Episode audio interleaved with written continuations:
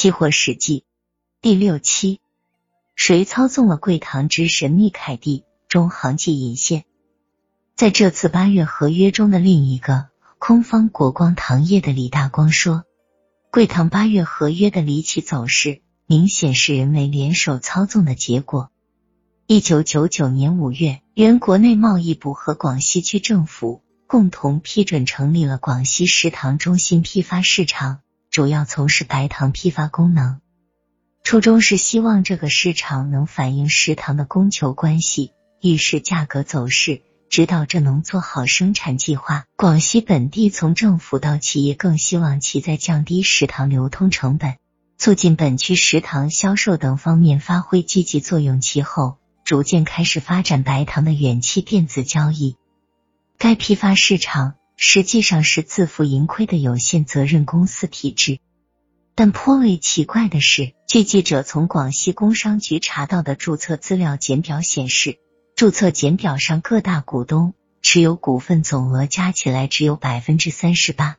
即中华全国商业信息中心占百分之十一点二五，上海东升企业有限公司占百分之七点五。海南福瑞实业公司占百分之七点五，广西糖酒副食总公司占百分之七点五，广西南方商业公司占百分之三点七五。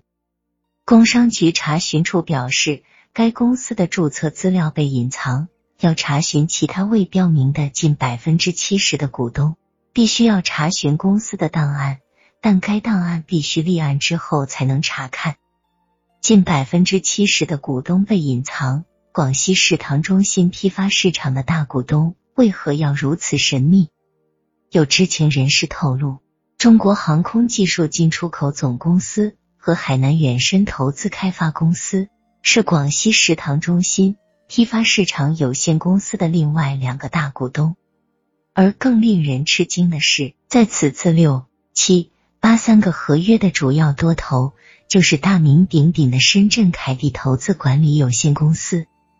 熟悉近两年中国资本市场的人士都知道，方正股权之争让其扬名。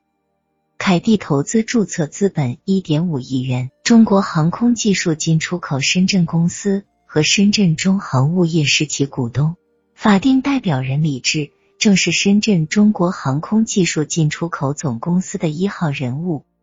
而深圳中航物业正是中国航空技术进出口总公司的下属公司。